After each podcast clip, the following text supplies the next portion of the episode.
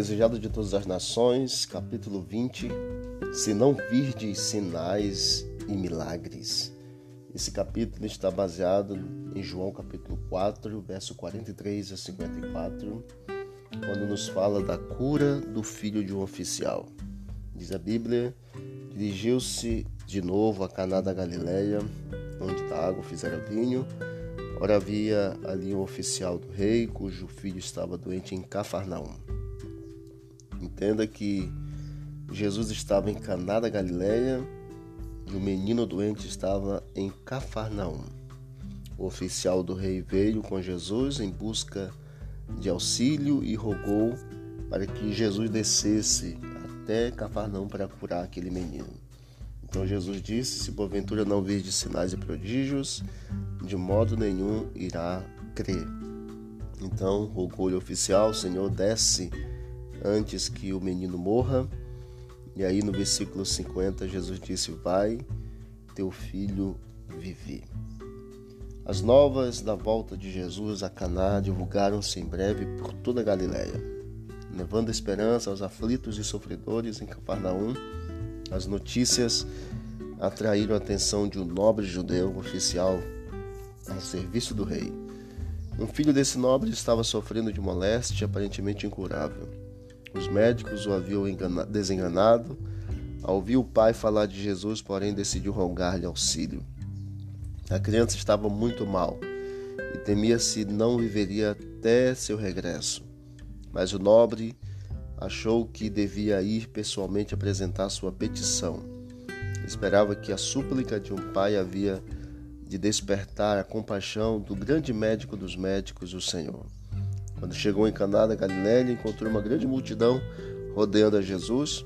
O coração estava ansioso, procurou abrir caminho até a presença do Salvador. Ao ver apenas o homem simplesmente vestido, poento e exausto da viagem, vacilou a fé deste homem. Duvidou que Jesus pudesse realizar o que ele viera pedir. Porém, no entanto, ele obteve uma entrevista com Jesus e expôs-lhe o objetivo de sua presença e rogou ao Salvador que acompanhasse-o até a sua casa. Porém, Jesus sabia, conhecia essa dor.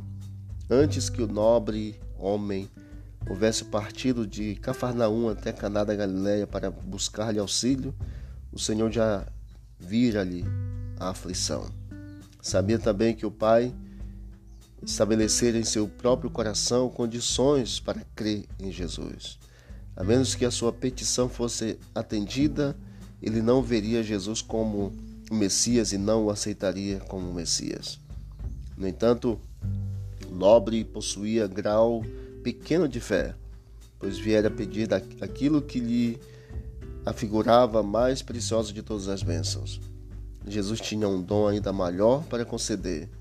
Desejava não somente curar a criança, mas tornar o nobre e sua casa participantes das bênçãos da salvação e acender uma luz em Cafarnaum, que se devia tornar em breve o cenário de seus próprios labores.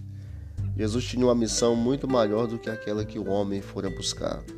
O homem foi atrás da cura de seu filho, enquanto que Jesus desejava curar espiritualmente aquele homem, aquele servo do rei e também Jesus desejava fazer de Cafarnaum um lugar propício para a pregação do seu evangelho.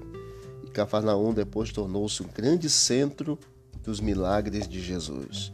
Mas tudo começou com a visita deste homem à procura de Cristo em Caná da Galileia.